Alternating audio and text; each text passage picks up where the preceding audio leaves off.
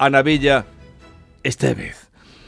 Es la fundadora, aquí la conocemos muy bien en Andalucía, también en esta casa, la Fundación eh, Ana Bella, ella creó esa fundación de ayuda a las mujeres maltratadas. La llamaron, como llamaron a otros ciudadanos, para leer algunos artículos de la Constitución durante los actos que se celebraron con motivo del 45 aniversario. Ella tenía que haber leído un artículo, como hizo el niño, como hicieron las personas que estuvieron por allí. Pero ahora nos dirá cómo fue ese impulso. El caso es que esto no estaba escrito en la Constitución. Mi marido decía que me pegaba porque me quería. Durante 11 años fui maltratada y nadie me ayudó. No podía separarme porque nuestro matrimonio era amor o muerte.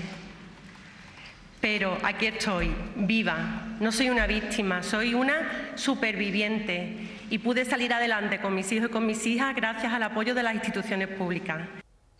Aquí la conocemos muy bien, sabemos de su carácter, eh, de su osadía, eh, de su fuerza. Ana Bella, buenos días. Buenos días, Jesús. ¿Cómo estás? Me estoy acordando cuando, sí, nos dio también Canal Sur el premio Conecta, que estabas tú allí. Fue un momento muy bonito también para nosotras. Desde luego que sí, que fue en, en Alcalá, en el Teatro Riveras del Guadaira. Sí, sí. Oye, Anabella, cuéntame cómo fue lo de ayer. Claro, con esa audiencia tan grande y tenía que leer el artículo de la igualdad, que todavía no existe. Tenemos una igualdad en derecho, pero no tenemos una igualdad en hecho. Y yo fui una víctima de la cara más amarga de la desigualdad, que es la violencia de género. Entonces, bueno, vi el micrófono y no me pude resistir. Digo, mm, vení de Sevilla para leer dos líneas, yo tengo que decir algo. Y además decir que existe violencia de género porque hay hombres que la ejercen. Es que eso parece que se olvida. Solamente en los medios, en las estadísticas, los discursos oficiales hablan de las víctimas asesinadas. Pero nadie habla de que esas víctimas son asesinadas por hombres que han ejercido la violencia. Entonces le pedí a los hombres que la ejercen que dejen de ejercerla, porque si la dejen de ejercer ya no habría violencia de género en España. Y pedí también al entorno que denuncie, porque la mayoría de las víctimas no nos damos cuenta que estamos siendo maltratadas cuando estamos en una relación abusiva y necesitamos que la gente de alrededor rompa el silencio por nosotras y denuncie. El año pasado solamente 1,83% de las denuncias fueron interpuestas por el entorno. Eso es lo que falta en España, que la gente de alrededor actúe y que con esa testificación siga adelante el procedimiento por fiscalía y se condena a los maltratadores.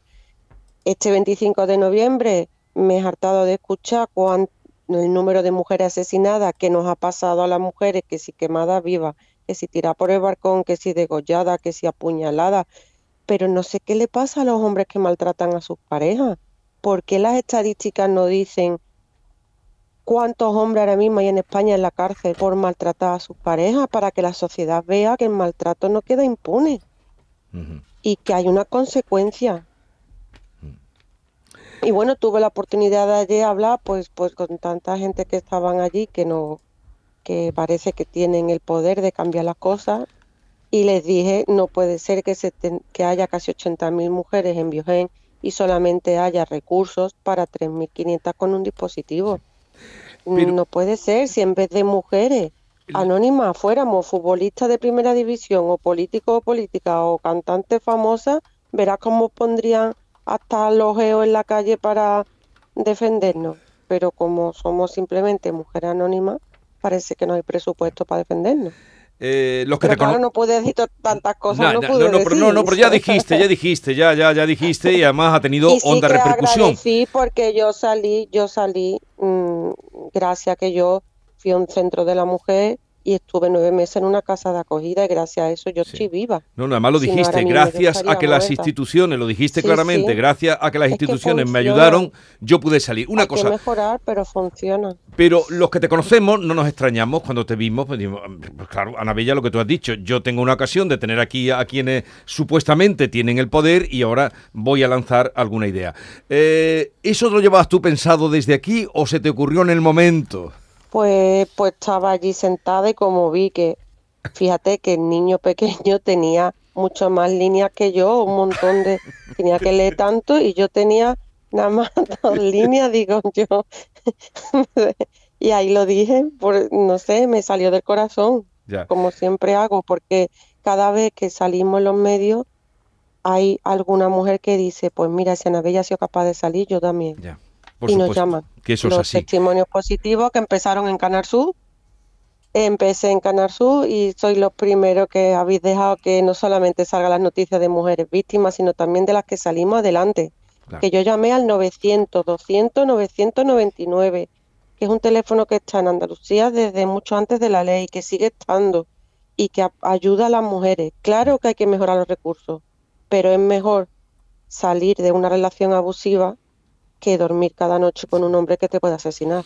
Eh, una cosa, eh, cuando terminaste, cuando terminó el acto, mm, vino alguien a decirte cómo te has saltado, te dijeron algo de por qué te había saltado el protocolo. No, te- nadie. nadie te dijo Primero nada. fui con mi camiseta, que Sí, los sí, príncipes de. Asturias no me dejaron. Yo tengo Y una entonces también yo, como no me dejaron, digo, pues yo me pongo mi camiseta. Si me dicen algo, digo, no he traído otra cosa. Mm. Fui con la camiseta, tachado víctima y puesto superviviente. Y no me y no nadie, al Nadie. revés, todo el mundo Vale. me felicitó. La, la presidenta del Congreso me nombró en su discurso. También hizo ella el discurso en lenguaje inclusivo, que yo también doy formación en las empresas Sí. de igualdad, de prevención violencia de género, de, de lenguaje inclusivo, cómo iba a leer los españoles.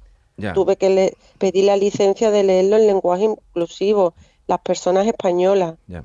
para Oye. que todas y todos nos sintamos incluidos. Una cosa, tu fundación, la fundación que lleva tu nombre, Anabella, que tú eh, creaste, eh, tiene ya presencia también fuera de España, ¿no? Hemos creado una red, una red de mujeres supervivientes, la red Anabella de mujeres supervivientes, y empezando desde mi casa en Sevilla, pues mira, ya estamos en 88 países.